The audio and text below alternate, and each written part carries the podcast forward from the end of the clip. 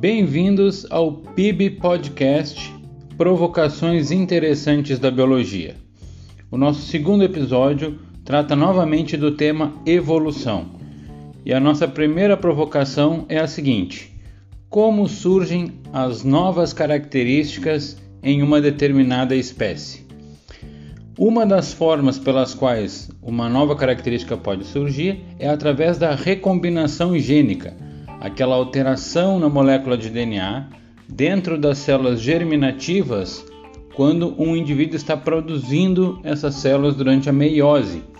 Então, em um dado momento dessa divisão celular chamada meiose, nós vamos ter uma recombinação do material genético, então uma troca de porções de DNA entre as fitas, e isso vai possibilitar a essas novas células e células germinativas que estão surgindo uma configuração diferenciada do DNA. Essa nova configuração em indivíduos da geração seguinte podem resultar em características novas. Outra possibilidade de surgimento de nova, novas características é através do processo de mutação, que também se caracteriza por alteração do DNA, só que não de maneira programada, como ocorre na recombinação gênica.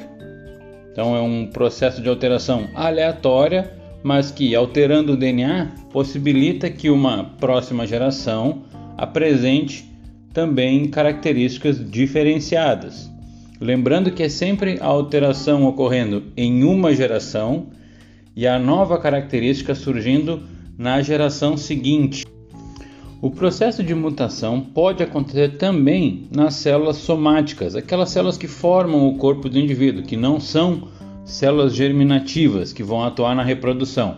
Só que no momento que ocorrem nessas células, essa alteração ela não é passada para as gerações seguintes. Aqui ainda cabe um alerta para nós, também como uma provocação a ser discutida futuramente, sobre a epigenética. A epigenética é definida como o estudo da alteração dos mecanismos de regulação que, e que possibilitam a manifestação de novas características sem que o DNA seja alterado. Então, gostaria que ficasse claro aqui que a epigenética não vai ser discutida nesse episódio, mas futuramente nós vamos abordá-la de maneira mais aprofundada e entender o que, que, são esses mecanismos de regulação e como a alteração deles pode, é, podem gerar novas características, mas sem efetivamente alterar o DNA do indivíduo. Então, fiquem alertas aí para essa nova discussão sobre a epigenética. Recapitulando, então, o surgimento de novas características é possível a partir da recombinação gênica, que ocorre lá na divisão celular meiose, no momento em que o indivíduo produz as suas células germinativas e também através da mutação. São ambos os processos, recombinação e mutação, alteradores do DNA das células e possibilitam efetivamente o surgimento de novas características. As características que surgem a partir desses processos não são obrigatoriamente positivas, elas podem originar também características negativas. O que é importante ressaltar é que novas características surgem a partir desse processo. Se forem positivas, como nós discutimos no episódio passado, nos vão possibilitar o indivíduo uma série de vantagens no ambiente onde ele se encontra. A nossa segunda provocação do episódio de hoje é qual a importância do surgimento de novas características em uma espécie. E aqui vale destacar que por mais variadas que sejam as espécies e também as características que surgem nelas, toda característica nova vai ter um mesmo objetivo, que é possibilitar ao indivíduo uma melhor exploração do ambiente.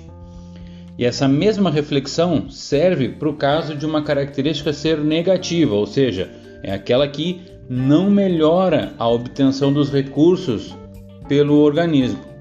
Então, toda característica para ser positiva, ela tem que beneficiar a exploração do ambiente pelo indivíduo em questão.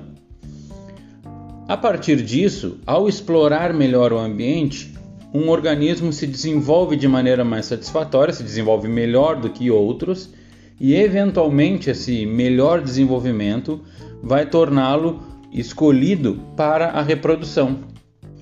Então, um indivíduo com melhores características, que consegue explorar melhor o ambiente e que está melhor desenvolvido, ao ser escolhido para a reprodução, ele passa os seus genes para a geração seguinte. Ao longo de várias gerações, após vários ciclos reprodutivos, a característica que foi vantajosa nesse momento, ela se estabelece em uma população como um todo. Lembrando que podem surgir também características que são neutras, aquelas que não trazem vantagens nem desvantagens para o indivíduo. E aí, sendo neutras, elas podem ou não se estabelecer na população. E vai, o que vai definir esse estabelecimento vai ser o indivíduo que carrega essa característica.